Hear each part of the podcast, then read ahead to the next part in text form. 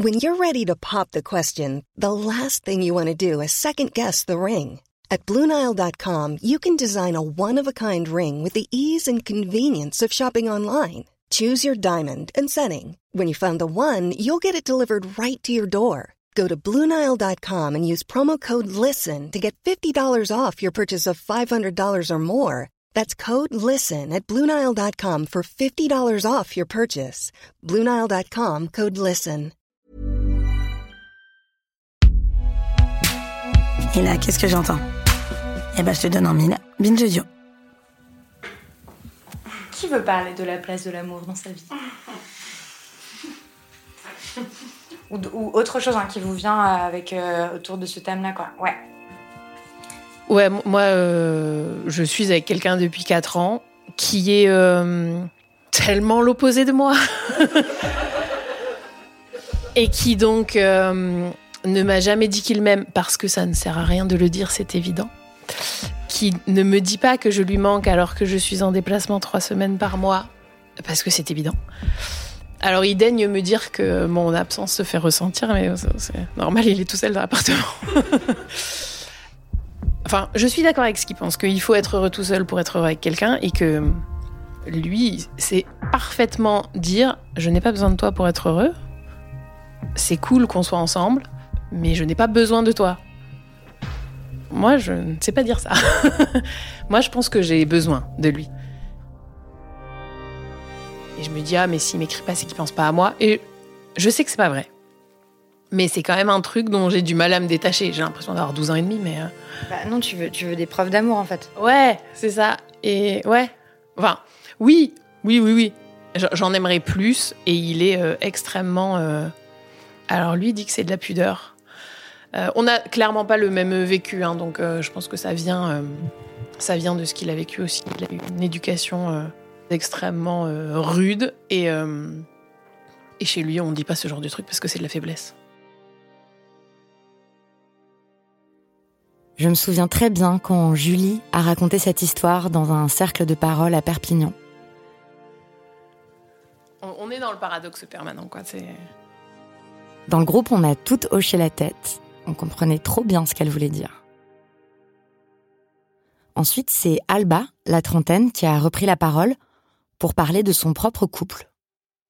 Elle, elle venait de rompre parce qu'elle était lassée du manque d'implication de son partenaire. Euh, ouais, je veux bien. Vas-y. Il y a quelques années, je me suis dit bon, on a du mal à communiquer, on va peut-être aller consulter quelqu'un, tout ça, machin. Bon, échec total, euh, parce qu'on a fait une séance. Lui, il pensait que ça allait être hyper sympa et tout, sauf que moi, dès arrivé, je dis oui, bah alors ça, ça me plaît pas, ça me plaît pas. Donc, il a été très vexé, il voulait plus y retourner. Et euh, je sais pas trop à quoi il s'entendait. Enfin bon, bref, euh, c'est pas grave. Et, euh, et du coup, en fait, au bout d'un moment, j'ai arrêté d'essayer et j'ai arrêté de vouloir avoir des discussions ou de. Euh, moi, je lui ai dit, bah, je ferai pas plus que ce que j'ai donné là parce que en fait, j'ai déjà tout donné. En fait, enfin, j'ai fait mon maximum, donc. Euh, donc oui, on peut pas apporter un couple, euh, un couple seul. Et je pense que, je sais pas si c'est une généralité, mais les hommes ont moins de réflexion, ils se posent peut-être moins de questions, alors que nous, ça nous, ça tourne toute la journée dans la tête, quoi. J'ai l'impression. Est-ce que ça va ou ça va pas? Est-ce que, est-ce que s'il a dit ça, c'est bien, c'est pas bien? Est-ce que je devrais faire ça pour arranger ou je le laisse prendre cette liberté comme ça? On se, on se voit comme tel couple. Enfin, je trouve c'est j'ai l'impression que mes copines se posent plus les, ces questions-là que, que, des hommes. Les hommes, ils se disent euh, Je suis en couple. non, non. Ce que décrivent Alba et Julie, c'est quelque chose de crucial quand on réfléchit à l'amour en pratique. C'est le travail émotionnel. La façon dont on s'écoute, dont on se parle, dont on se préoccupe des autres. Ou dont on s'en fout. Épisode 9 L'ingénieur et l'infirmière.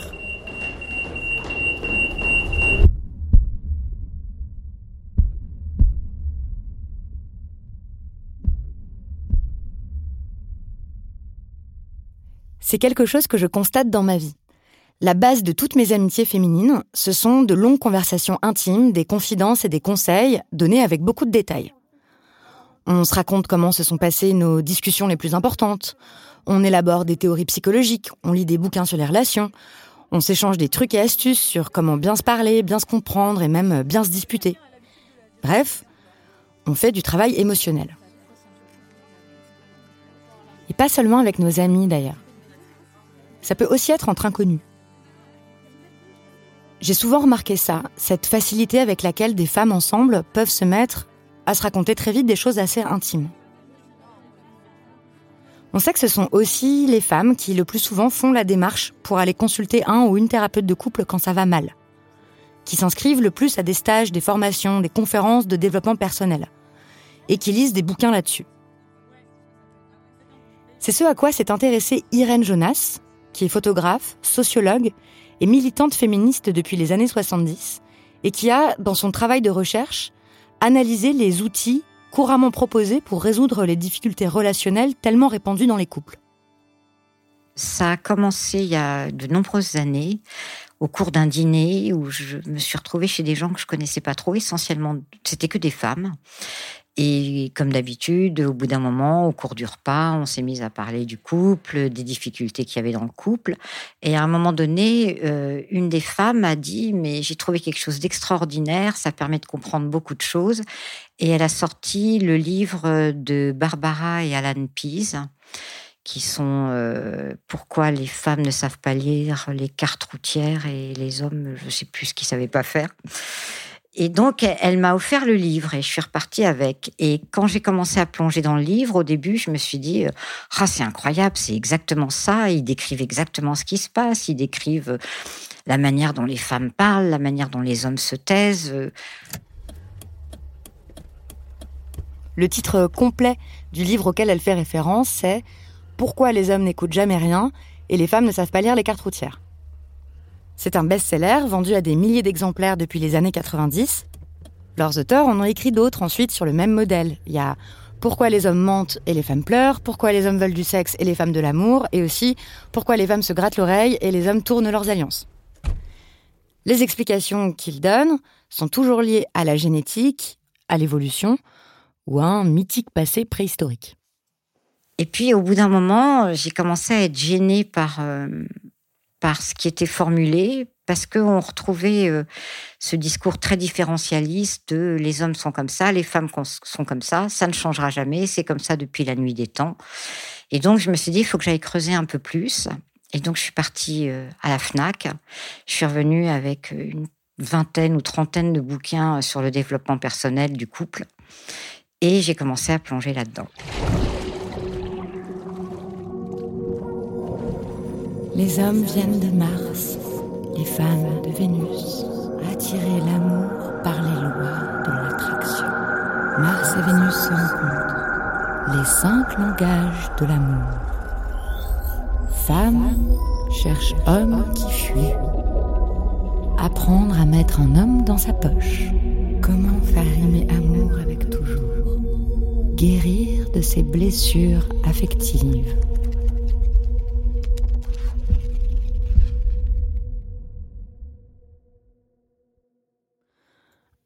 Alors je méprise pas du tout ces ouvrages, j'en ai lu plusieurs, et je pense qu'ils répondent à une quête bien compréhensible que je partage, celle de vivre en paix et en harmonie avec la personne que l'on aime. Ce qui pose question, en revanche, ce sont les méthodes qu'ils préconisent, les grilles de lecture qu'ils donnent pour expliquer les conflits dans les couples hétéros. Et puis ce qu'on peut se demander aussi, et surtout, c'est pourquoi leurs lecteurs sont-ils en grande majorité des lectrices? Irène Jonas s'est penchée dessus avec ses lunettes de sociologue. Moi, j'ai un souvenir d'avoir terminé ça presque avec la nausée euh, à la fin. En fait, le, piège de ces livres, c'est qu'ils partent d'une réalité. Cette réalité, c'est la plainte que peuvent avoir certaines femmes, l'agacement que peuvent avoir certains hommes, et qu'à partir de cette réalité, ils vont commencer à proposer des choses, mais toujours à proposer des choses en termes de comportement euh, individuel et de ne jamais rentrer dans une explication de pourquoi on est dans une telle situation, puisque partant d'un présupposé que les hommes et les femmes sont différents, que c'est comme ça depuis la nuit des temps et que ça restera comme ça, on ne peut pas agir sur la société et ils partent en plus souvent d'un autre présupposé, qui est que l'égalité est déjà là. Et de surcroît, que continuer à être féministe alors que l'égalité est déjà là, c'est une des choses qui peut détruire le couple. Donc il casse, euh, je dirais d'emblée, toute velléité à avoir une analyse un peu sociale, sociologique des choses, pour entrer dans une analyse beaucoup plus comportementaliste de comment devraient se comporter l'un et l'autre. Bon, première difficulté, les hommes ne lisent pas ces ouvrages. Et deuxième chose, on s'aperçoit que en caractérisant les hommes d'une certaine façon, par exemple, les hommes sont incapables de communiquer dans l'intimité, alors que les femmes le sont. À partir de là, pour qu'il y ait une bonne communication, il faut que celle qui est capable de communiquer puisse apprendre à celui qui n'est pas capable de communiquer de communiquer. Et donc on en revient à un espèce de ce que appelé euh, le nouveau euh, travail euh, féminin dans le couple, qui, qui ne consiste plus à faire des bons petits plats pour que son homme le soir soit heureux, mais à être capable, entre guillemets, de l'amener à s'exprimer et à être capable de communiquer dans l'intimité.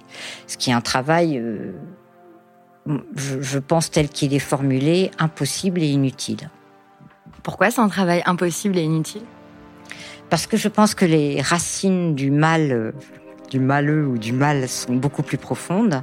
Ce n'est pas simplement euh, un apprentissage de la communication, c'est tout le poids euh, du patriarcat qui pèse depuis l'enfance sur des manières de fonctionner, des manières de s'exprimer, sur la manière de parler, la manière de se taire. Ce sont les représentations qu'on a eues de ses propres parents. Et ce n'est pas simplement avec un petit déclic explicatif de développement personnel que ces choses-là vont changer. Mais à la fois, on peut se dire que, effectivement, parfois les gens ont des malentendus, que l'autre, de toute façon, il est compliqué à comprendre qu'on ne se comprend pas toujours entre individus et tout. Donc ça part quand même d'une idée qui me paraît pas complètement irréaliste en fait que oui c'est vrai parfois quand on utilise certains outils de communication non violente euh, qu'on arrive à exprimer ses propres besoins à les exprimer clairement sans accuser l'autre à pas faire de reproches à pas dénigrer tout ça bah oui en général ça pacifie les relations ça les pacifie mais est-ce que ça les modifie pour ça? Pour moi, c'est la question. C'est-à-dire qu'effectivement, on va éviter la crise qui se termine soit par un claquement de porte, soit par quelqu'un qui se lève de table et qui va dans la pièce d'à côté. On peut éviter cette crise-là. Ceci dit, est-ce que véritablement on génère un changement dans la relation? J'en suis pas certaine.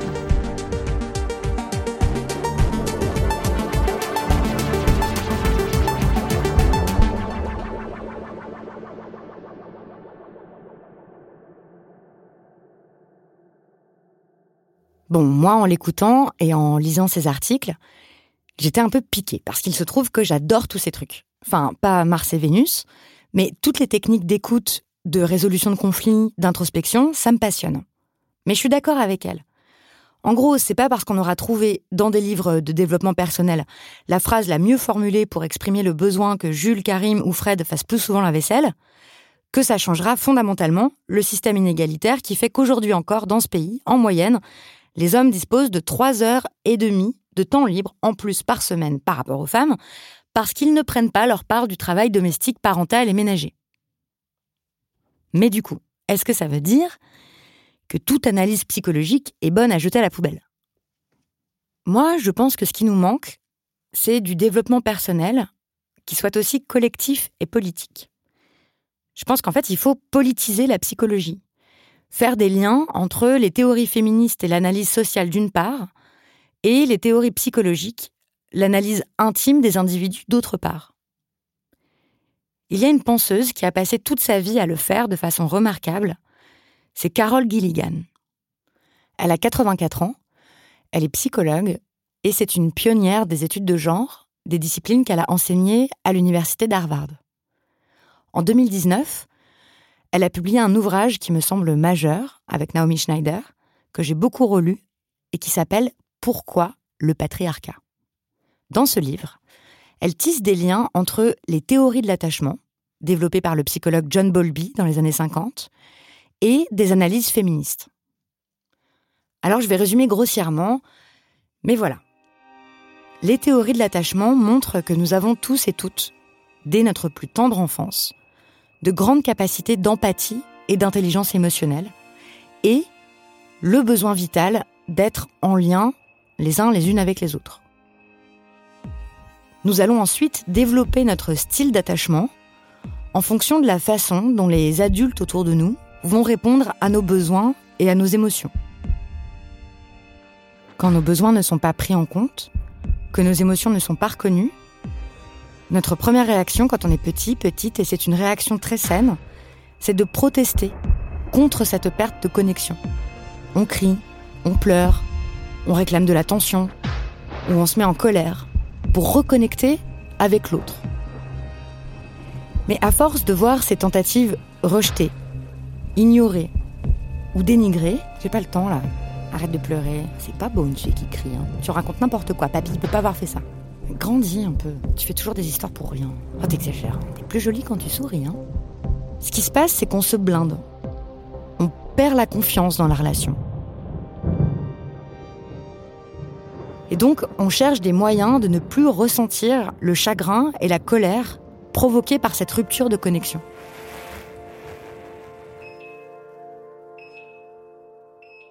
Il y a plusieurs façons de se protéger.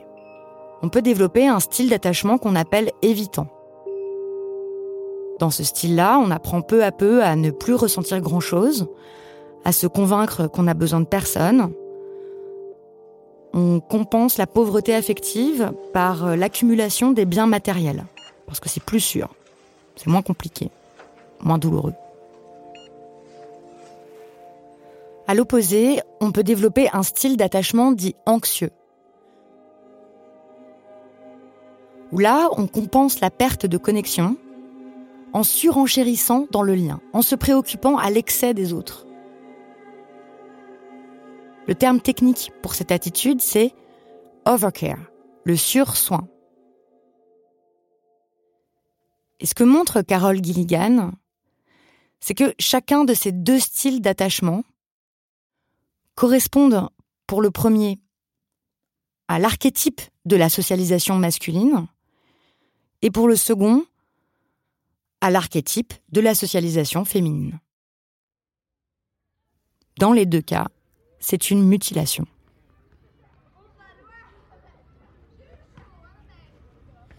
Pour les garçons, Carole Gilligan démontre que c'est entre l'âge de 4 et 7 ans qu'ils deviennent beaucoup moins sensibles émotionnellement, ce qu'on prend à tort pour un signe de maturité. C'est le moment où ils apprennent à se comporter comme des petits mecs, à faire semblant de ne pas comprendre les émotions des autres, à se tenir à distance des qualités codées comme féminines. La gentillesse, l'empathie, l'écoute, la sollicitude. C'est en faisant la démonstration qu'ils n'ont pas ces dispositions qu'ils peuvent prouver leur masculinité et donc faire partie du club des mecs. La tragédie, c'est que sans ces qualités-là, ils se privent de la possibilité de maintenir des relations authentiques et profondes avec les autres. C'est ce que j'entends dans cette histoire que m'a racontée Milan, 33 ans, quand je lui ai demandé de quelle façon le sexisme avait déjà blessé ses relations affectives. Je me souviens d'un ami euh, qui me rendait assez heureux parce que lui, il était euh, assez populaire, enfin assez euh, à l'aise avec les autres de la classe et tout. Et du coup, ça me flattait d'être son ami, etc. Je pense que c'était le passage de la primaire au collège. Et je crois, dans l'année d'après, quoi, à la rentrée, il voulait plus de moi. Fini, quoi. Fini. Et euh, je crois j'ai passé euh, toute, euh, toute la récré à pleurer et, à essayer de, retenir mes larmes de toutes mes forces, quoi, pour pas que les gens voient et surtout pour pas que lui le voit. Et je me souviens de ces efforts très intenses pour stopper quoi, les pleurs qui coulaient. Et finalement, il m'a, il m'a grillé quoi, il m'a grillé en train de pleurer. Et il disait, mais tu pleures à cause de moi Et je dis, moi, je lui ai répondu, non, je, pleure parce que je me suis. Euh, je viens de tomber, quoi. Je viens de me, me faire mal. Je viens de tomber.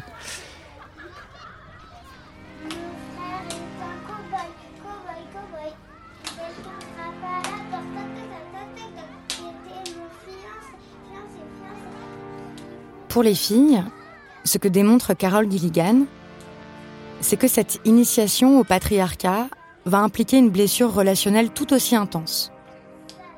On nous apprend à être des filles comme il faut, à sans cesse nous soucier des autres, à être gentilles, à ne pas protester, à ne pas être en colère. On nous apprend aussi à nous taire. Jusqu'à ce qu'on ne sache même plus ce qu'on ressent, ce qu'on sait, ce qu'on veut. Ce que perdent les filles, c'est l'affirmation d'elles-mêmes, leur assertivité. Pour les garçons comme pour les filles, les carcans du genre entravent donc nos capacités à nouer des relations authentiques les uns les unes avec les autres, c'est-à-dire des relations où on peut se montrer tel que l'on est, sans se dissimuler, où on est à la fois en confiance et vulnérable. Les filles se censurent, font semblant de ne pas savoir ce qu'elles ressentent. Je sais pas. Je sais pas. Et les garçons se détachent. Je m'en fous. Ouais, je m'en fous. Eux font semblant de ne rien ressentir. Je m'en fous. Je m'en fous. Et forcément, dans une relation amoureuse, c'est souvent un désastre. Je sais pas, je. je- J'attends, on va voir comment tout ça évolue. J'aimerais bien qu'on parle, quoi. J'aimerais bien à un moment donné qu'on puisse euh, en parler. Enfin, je. Elle veut toujours parler. euh, Enfin, j'ai l'impression qu'on fait que ça, quoi. Je sais pas. Mais on fait que ça parler, en fait. euh, Enfin, ça va. J'ai l'impression que, que si j'en parle après, ça va, ça va créer encore plus de problèmes. quoi. Tout va bien, tout va bien, en fait. Donc c'est bon, on va pas non plus épiloguer, c'est bon. J'ai juste pas du tout envie de le saouler. Je... Puis franchement, en ce moment, eh, j'ai autre chose à faire. Tu sais, moi, je travaille toute la journée, donc ça va, c'est bon. Non, mais euh, je sais pas. De toute façon, j'ai l'impression qu'il s'en fout. On verra bien où on va, quoi. On verra bien où ça nous mène. On n'a pas besoin de tout euh, intellectualiser, là, comme ça, là. euh. Non, mais il va bien finir par, euh, par comprendre. Enfin, je sais pas. Cette socialisation, qui d'un côté pousse les hommes à refuser de faire leur part du travail émotionnel, et de l'autre apprend aux femmes à se préoccuper à l'excès des sentiments des autres, jusqu'à l'oubli d'elles-mêmes, eh bien ça contribue aussi aux dynamiques violentes qui existent dans tant de relations. C'est ce que constate souvent Inae Benaben, de l'association féministe En Avant Toutes, après plus de sept années passées à dialoguer avec des milliers de personnes, en majorité des femmes, sur le chat commentonsaime.fr. Personnellement, il y a une question que j'aime beaucoup poser sur le chat parce que euh, souvent elles arrivent et elles déroulent leur récit et donc elles vont dire euh, voilà, euh, je viens parce que mon copain est quand même euh, super colérique, il est adorable, hein, il m'aime vraiment, il me soutient, il m'a aidé à trouver un nouveau boulot, il est vraiment derrière moi et alors que tout le monde m'a laissé tomber, lui il a toujours été avec moi, euh, mais euh, mais il est hyper colérique, je sais jamais quand ça va partir. Un jour il va bien, le lendemain il est insupportable. Euh, et puis il me reproche tout ce que je fais et, je, fais des efforts. Je vous jure, je fais des efforts. hein. J'essaye d'être plus disponible. J'ai arrêté mon cours du soir parce qu'il voulait pas que je rentre trop tard et comme ça on a plus de temps ensemble. Mais même comme ça, je sens que j'arrive pas, j'arrive pas à faire qu'il aille mieux et je sais pas comment faire. Donc elles vont amener toute leur histoire en parlant beaucoup, beaucoup, beaucoup de lui. Et, euh, et moi j'aime beaucoup leur demander aujourd'hui qu'est-ce que vous voudriez?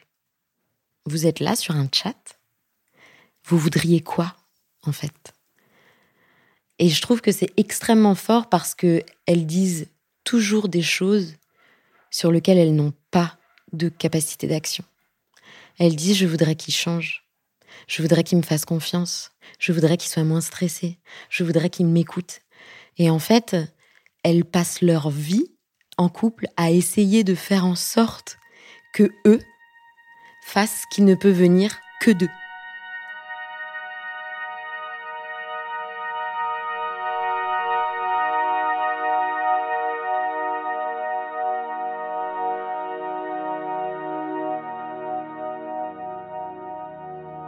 L'hétéropatriarcat, c'est ça en fait.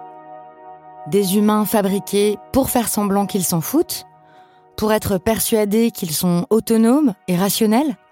C'est le loup solitaire, le mec stoïque, le self-made man, l'ingénieur. Et des humaines qui s'occupent compulsivement des autres dans l'espoir qu'un jour on s'occupe un peu d'elles. C'est la mère sacrificielle, la petite amie dévouée, la collègue toujours adorable, l'infirmière.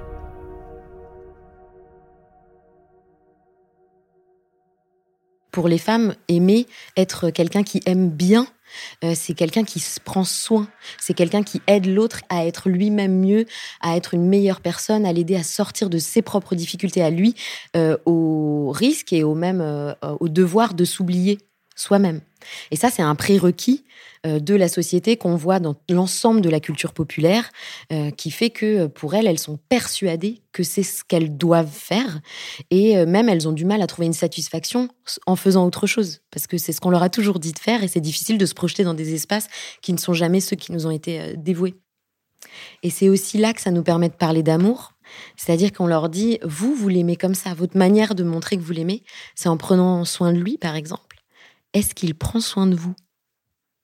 Parce que si vous, vous aimez comme ça, pourquoi est-ce que lui, il vous il pourrait pas vous aimer de la même manière? Est-ce que c'est pas ça l'amour que vous voulez aussi? Et c'est un moyen de, je trouve, de remettre beaucoup de choses un peu à la bonne place, parce que elles disent je veux qu'il change, mais si lui il veut pas changer, il changera pas.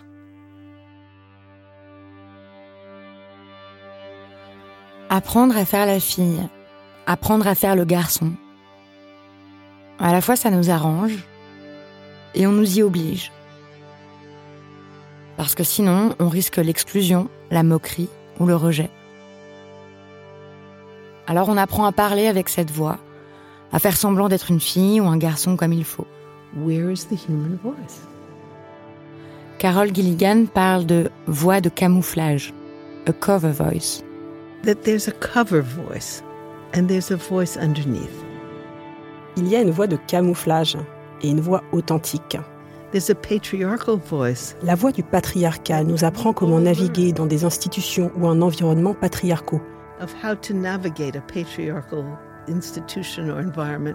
Et puis, il y a notre voix humaine, juste en dessous.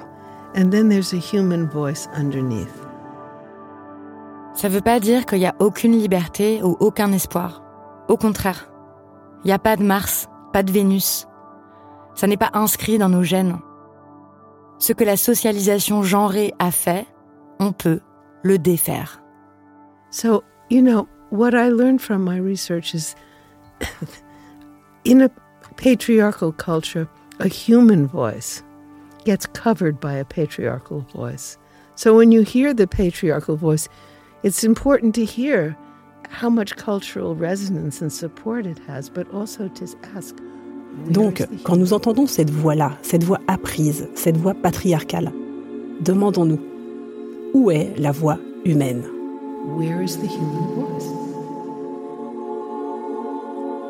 Où est cachée cette voix humaine?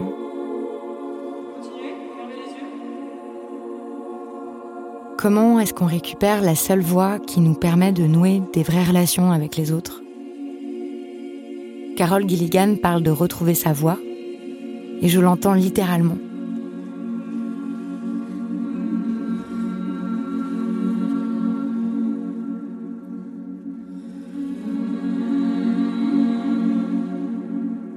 Je me dis que pour ça, on peut s'inspirer de ce que nous font celles des autres femmes. Celles dont la voix est assurée et sensible. Celles qui parlent avec leur tripes et leur tête. Celles qui sont en colère et tristes. Celles qui s'expriment avec tout leur corps celle qui refuse la déconnexion forcée entre l'émotion et la raison.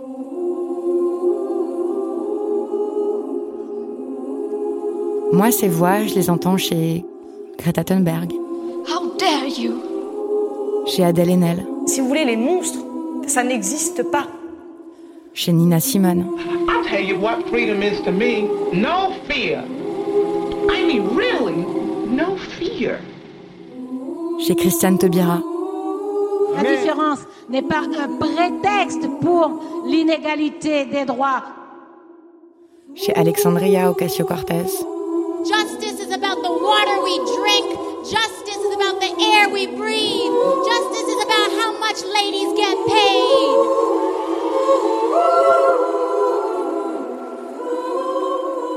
Et chez tant et tant d'autres. Je les entends et ça me remplit de gratitude, pas seulement pour les idées qu'elles expriment, mais aussi pour leur façon de le faire, leur voix qui chante juste, qui vibre, qui résonne.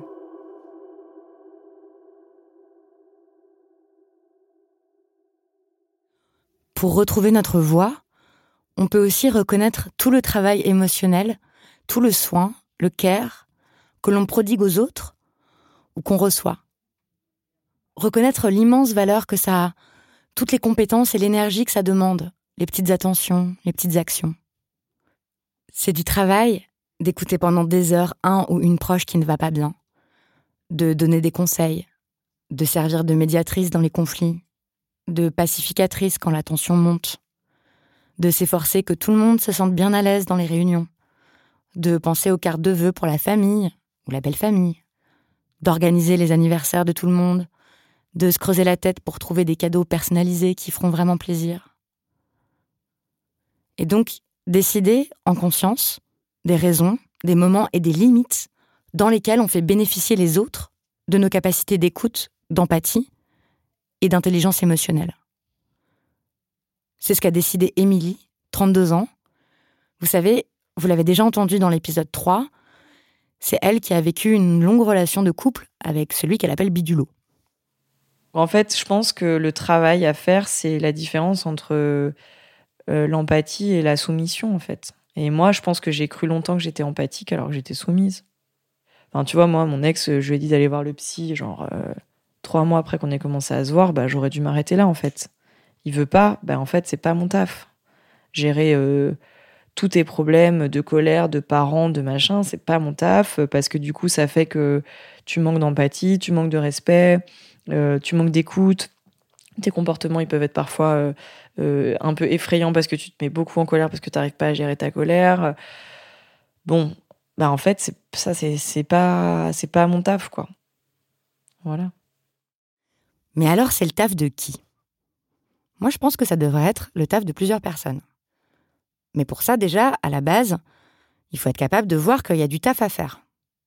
Reconnaître qu'on a des problèmes, qu'on se comprend pas bien, qu'on souffre ou qu'on fait souffrir les autres. C'est ce dont a pris conscience Antoine, 33 ans, qui après un échec amoureux a décidé de faire une thérapie, de travailler sur lui-même et de réexaminer ce qui se passait en pratique dans ses relations avec les femmes. Je demande plus à mes amantes d'être mes décharges émotionnelles. Je pense qu'avant, il y avait un truc où partir du principe qu'on était en relation privilégiée, ça voulait dire que euh, je pouvais euh, craquer devant toi, euh, je pouvais genre laisser exprimer toute ma ma colère, mes angoisses, etc. sans filtre parce que ben tu m'aimais, que tu, tu, tu, me kiffais et que de toute façon tu étais un peu là pour ça, je sais pas quoi, accepter accepter le le, le, le, moi qui craque, en fait, qui, qui, qui, ne se fait pas en public. Et, et en fait, euh, ce que j'ai vu maintenant, c'est que m'épancher sans filtre à chaque fois que je me sens en colère, euh, désemparé, hyper angoissé, etc., avec les personnes avec qui je suis en relation, ça, en fait, c'est ouais, vraiment un peu les considérer comme des poubelles ou des, ou en fait, euh, considérer que la décharge, elle est due ou elle est gratuite et qu'elle va tout le temps recevoir, recevoir, recevoir, parce que je sais pas, c'est une meuf, elle est dans l'amour, elle est dans le care, blablabla. Et du coup, moi, enfin, bon, voilà, j'ai vu que ça pourrit une de mes relations. Euh, une relation auquel je tenais. Euh, j'ai compris ça avec le temps. Et, en fait, ces trucs-là, en fait, ça prenait la forme de juste, je lui parlais mal, euh, je, lui reprochais des trucs, je mettais une ambiance de merde, hyper nerveux, qui était pour un truc qui n'était pas forcément lié à ce qu'on vivait ensemble à la base, qui était juste un truc de je me sens frustré, énervé pour d'autres trucs. Mais c'est juste que comme le seul moment où je peux craquer, où je peux exprimer ça, c'est le moment où je me retrouve dans l'intimité avec euh, quelqu'un, où je sens qu'il peut y avoir de l'écoute et de l'accueil, c'est dans ma relation euh, amoureuse. Mais en fait, ça fait que ma relation amoureuse devient le réceptacle de toutes mes décharges émotionnelles. l'accueil que tu peux avoir dans une relation amoureuse, c'est pas un accueil de tout et n'importe quoi non plus, quoi.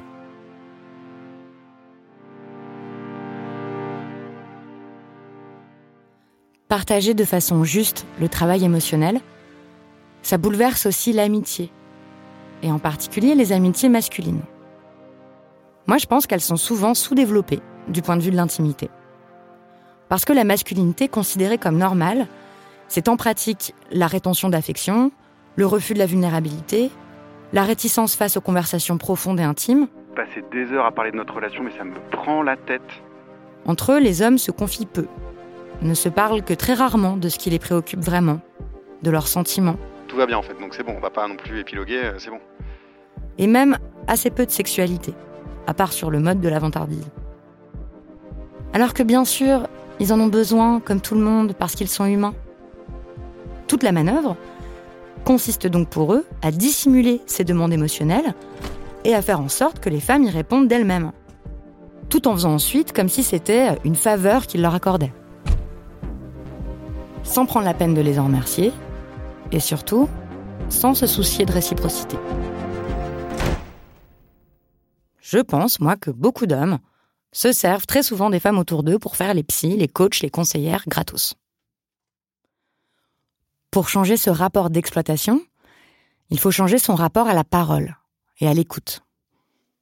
Antoine et d'autres hommes qui s'intéressent au féminisme m'ont parlé d'une technique qui me semble très prometteuse. Ça s'appelle la coécoute. Le principe, c'est que deux personnes se mettent d'accord pour, à tour de rôle, s'offrir un espace d'écoute radicale, et bien sûr confidentiel, qui permet à l'un puis à l'autre de décharger des émotions. Des émotions qu'on ne peut pas ou qu'on ne veut pas toujours exprimer dans d'autres cadres. Des émotions anciennes, des émotions honteuses, des émotions effrayantes. Et de le décharger en les exprimant physiquement, en pleurant, en criant, en tapant dans des trucs. Dans ce cadre, on peut se lâcher, on peut se laisser aller, on peut dire même des choses qui sont fausses, qui sont injustes ou outrancières. La personne qui écoute en face ne juge pas, ne fait pas d'analyse, mais elle est totalement présente. Après une petite formation, on peut le faire avec des gens qu'on ne connaît pas, ou bien avec ses amis.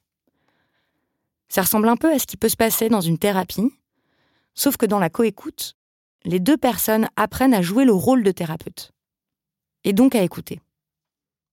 J'y suis allé un peu sur la défensive, tu vois, un truc un peu qui fait peur et tout. C'est quoi ce truc de hippie là, de merde, faut aller chialer et tout. En plus, les gens qui faisaient ça, j'avais l'impression qu'ils surjouaient. J'étais en mode. pff. Gwen, 34 ans. Alors au début, c'est impossible à faire. Hein. T'es là, t'es devant la personne, puis t'attends. C'est genre, bon, tu parles. Souvent, tu fais de l'analyse à deux balles, tu vois, parce que t'es mal à l'aise. Alors tu mets pas des émotions, tu mets, tu fais de la psychanalyse. Puis un jour, ça s'ouvre, quoi. Puis tu sais pas ce que tu vas trouver derrière. hein. Qu'est-ce qui toi t'est arrivé Moi, j'ai chialé, j'ai chialé, j'ai chialé pendant des heures et des heures et des heures. Mais au-delà de la décharge émotionnelle que ça procure, c'est que je me suis retrouvé pour la première fois à écouter quelqu'un pendant 15 ou 20 minutes sans l'interrompre et sans réfléchir à essayer de lui dire quelque chose. Juste l'écouter, en fait. Et je crois qu'un peu la, enfin, ce que ça a fait un peu de, de révolutionnaire dans ma tête, c'est de comprendre que l'écoute, c'est pas quelque chose de passif passer 20 minutes à écouter quelqu'un et à vraiment me concentrer sur ce que cette personne disait, à essayer de rentrer en empathie et en compréhension, juste sur ce qu'elle disait. Ça m'a fait comprendre à quel point l'écoute c'est quelque chose d'actif, en réalité qui demande à être travaillé, c'est pas juste se poser, ouvrir ses oreilles, et qu'en réalité, comment tu mets quelqu'un à l'aise pour qu'il puisse commencer à se livrer, comment tu, c'est quoi ton attitude, c'est quoi ton, la façon dont tu réponds, et en réalité, une fois passé un peu l'exercice et d'avoir un peu assimilé ce truc de ah ouais l'écoute en fait ça fait ça et ben je me suis mis à le faire avec plein de gens. Euh, avec mes parents avec mes potes avec tous mes potes disons mais que j'ai trouvé beaucoup plus de réactivité et, de d'envie de d'échanger chez mes potes meufs et je pense que depuis deux ans maintenant que je m'intéresse au féminisme ça a complètement changé mes relations euh, amicales de compréhension de tout est plus profond j'ai l'impression après, ça demande un temps énorme quand n'a pas l'habitude de faire ça. C'est juste, euh, c'est hyper chronophage. Enfin, c'est incroyablement chronophage. Toute cette demande d'attention, c'est là où tu te rends compte de tout le, le travail émotionnel qui est porté par les meufs et qui est pas du tout reconnu comme une activité. Enfin, quand toi, t'as pas l'habitude, que t'as pas été construit pour faire ça et que tu commences à le faire, en fait, tu te rends compte déjà de la valeur que ça a et du travail que ça demande, en fait. Enfin, c'est un peu vertigineux comme cercle, un peu.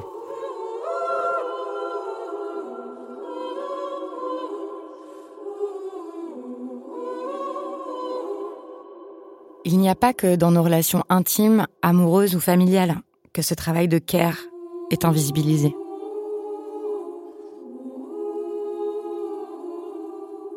En fait, c'est toutes nos sociétés qui reposent là-dessus.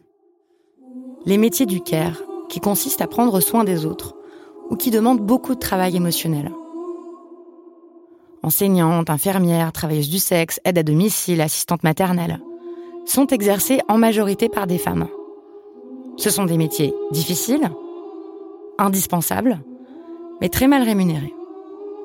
Au fond, c'est parce qu'on estime socialement que ces métiers font appel à des qualités naturelles pour les femmes, pas très importantes, et donc qui ne méritent pas d'être récompensés.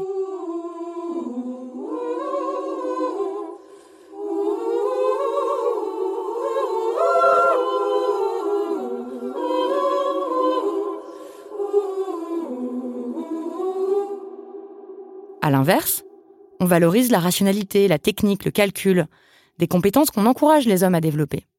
Comme ça a été le cas d'ailleurs pour Gwen, qui gagnait très bien sa vie en travaillant comme chercheur en informatique, avant qu'il ne choisisse de vivre en collectif dans un lieu alternatif. À quoi tu fais attention maintenant? À quoi je fais attention maintenant? Déjà, je prends moins la parole. J'essaye surtout de faire attention, par exemple, quand on est dans des groupes d'organisation, qui parle, qui parle pas, qui a la parole, par exemple. Et d'essayer de créer les occasions pour que les gens puissent s'exprimer. Si par exemple, je suis souvent sur des chantiers, si une personne se retrouve un peu exclue ou tu vois que qu'une personne n'est pas à l'aise pour prendre une position, bah prendre du temps en fait, me retirer de bah non, c'est pas moi qui vais aller tailler la charpente, c'est pas moi qui vais aller faire la soudure par exemple. Dans ma tête, c'est beaucoup plus valorisé de faire de la charpente ou de la soudure en fait. Encore maintenant, j'adore, je, je sais pas, j'aime bien faire des trucs avec mes mains, c'est un truc que je kiffe. C'est en plus un truc très visible, un truc euh, enfin voilà, c'est du travail qui est reconnu. Et bah des fois, je prends moins de, enfin maintenant je prends moins de temps pour faire ça et je, je fais moins et j'essaye plus d'accompagner les gens. Je crois que ça me fait du bien à moi aussi en vrai. Bon là, ce qu'on raconte, c'est sur des chantiers bien concrets avec des histoires de charpente et de soudure. Mais je crois que ça se transpose aussi dans nos chantiers relationnels. Et à ce sujet, j'ai lu une thèse géniale qui s'appelle Regard féministe sur l'hétérosexualité contemporaine occidentale Essai sur le dispositif hétérosexuel et ses limites pour l'égalité et la liberté des femmes. C'est une thèse en sciences politiques de la chercheuse québécoise Stéphanie Meyer, qui fait justement des liens entre ce qu'il se passe dans les couples et ce qui se passe dans la société. Et je lui ai demandé qu'est-ce qu'on répond aux mecs qui croient sincèrement qu'ils sont autonomes, qu'ils n'ont pas besoin de care et qui disent que ça leur prend la tête, toutes ces discussions? Mais je pense en fait qu'ils ont une mauvaise vue sur leurs besoins et comment ils sont remplis. En fait, c'est le propre d'une position privilégiée de ne pas être à l'écoute ou euh, de ne pas être attentif à ce qui est fait pour soi. Tout le monde a besoin d'un peu de renforcement. Tout le monde a besoin euh, d'écoute. Tout le monde a besoin d'attention. Tout le monde a besoin des autres d'une manière euh, euh, intense ou moins intense pour subvenir à ses besoins. Et c'est pour ça, en partie, qu'on est en relation avec les autres. Et donc, d'être interdépendant, ça veut dire que et c'est des conditions sociales qui donnent l'impression aux privilégiés qu'ils n'ont pas besoin des autres parce que d'autres personnes font du travail pour eux, du travail émotionnel, du travail domestique, du travail sexuel, et euh, qui leur donne une, une impression d'indépendance, d'autonomie et beaucoup de force. Et donc, s'ils disent qu'ils n'en ont pas besoin, c'est qu'en fait, ils ne sont pas en mesure de voir ce qui se produit pour eux. Et après ça, est-ce qu'on devrait tendre vers une société qui a plus attention, soin et souci des autres? Je pense que oui. Euh, je pense que notre plus grand problème, ce ne sera pas euh, qu'il y ait trop de care à l'égard des autres, mais euh, beaucoup plus le problème politique actuel, qu'il y a une disparité importante, une inégalité dans qui pourvoit ce travail et qui en bénéficie, dont la répartition genrée et classiste et euh, de rapport de, de race est euh, extrêmement euh, visible dans nos sociétés.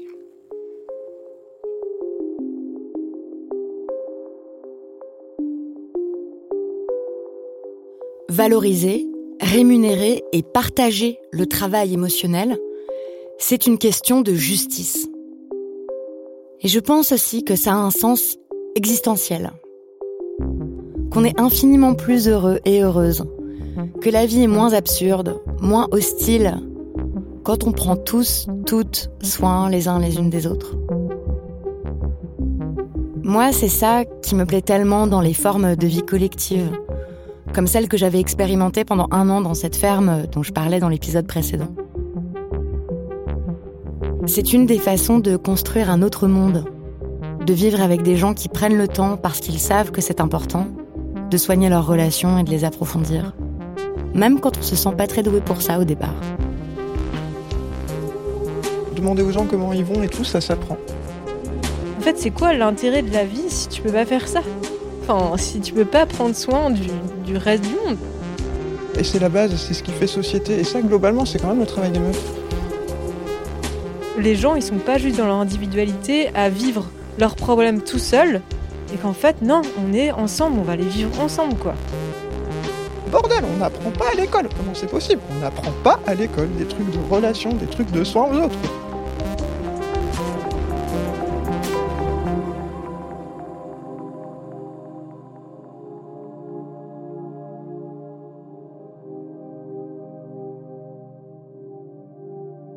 C'est vrai ça.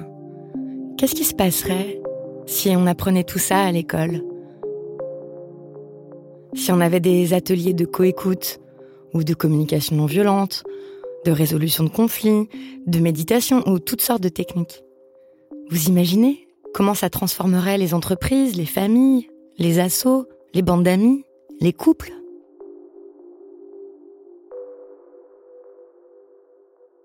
Là, tout de suite dans nos vies, on peut se poser des questions simples comme qui est-ce qu'on fait bénéficier de notre travail émotionnel? Qui nous en donne? Est-ce que c'est équilibré?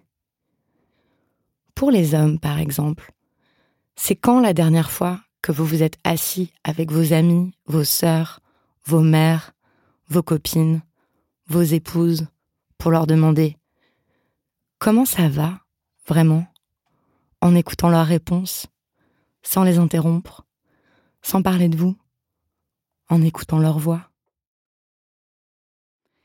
Et si vous réalisez que vous êtes nul dans ce travail d'écoute et de soin, qu'est-ce que vous allez mettre en place pour vous améliorer?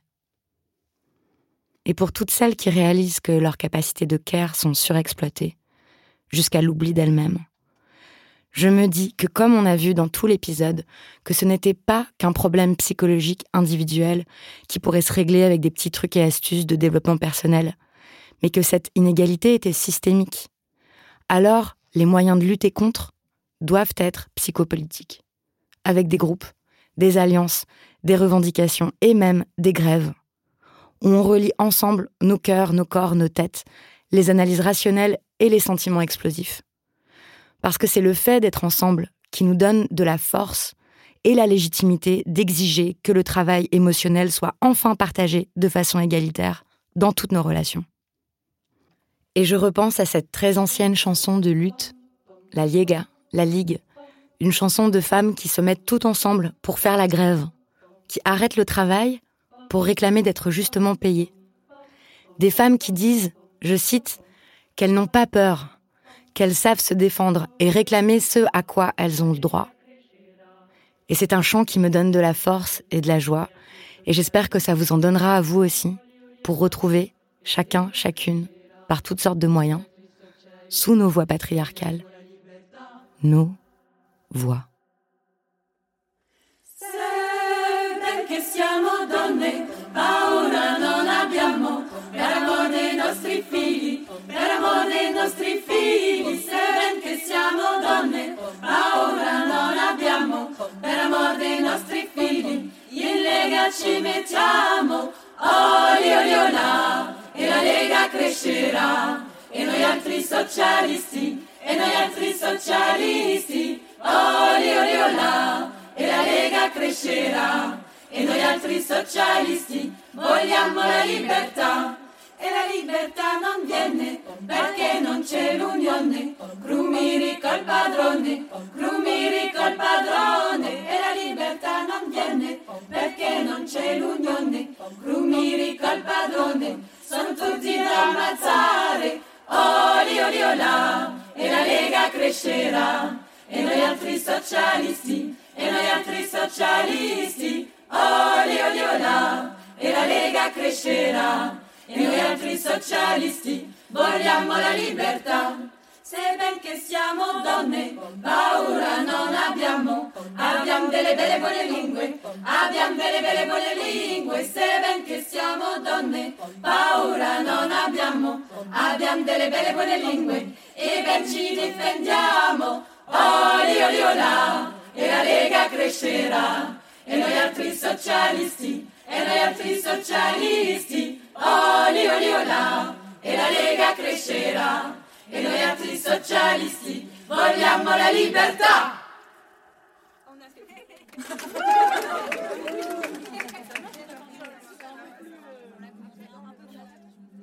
Vous venez d'entendre la chanson La Yega, inventée à la fin du 19e siècle par des repiqueuses de riz du nord de l'Italie, qui se sont alliées pour faire la grève et réclamer des salaires justes.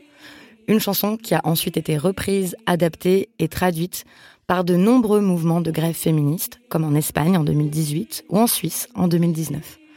Merci à la chorale féministe Nos Lèvres Révoltées de l'avoir interprétée pour nous. On vous met toutes les références, les traductions et les chansons dans l'article qui accompagne cet épisode sur le site de Binge Audio.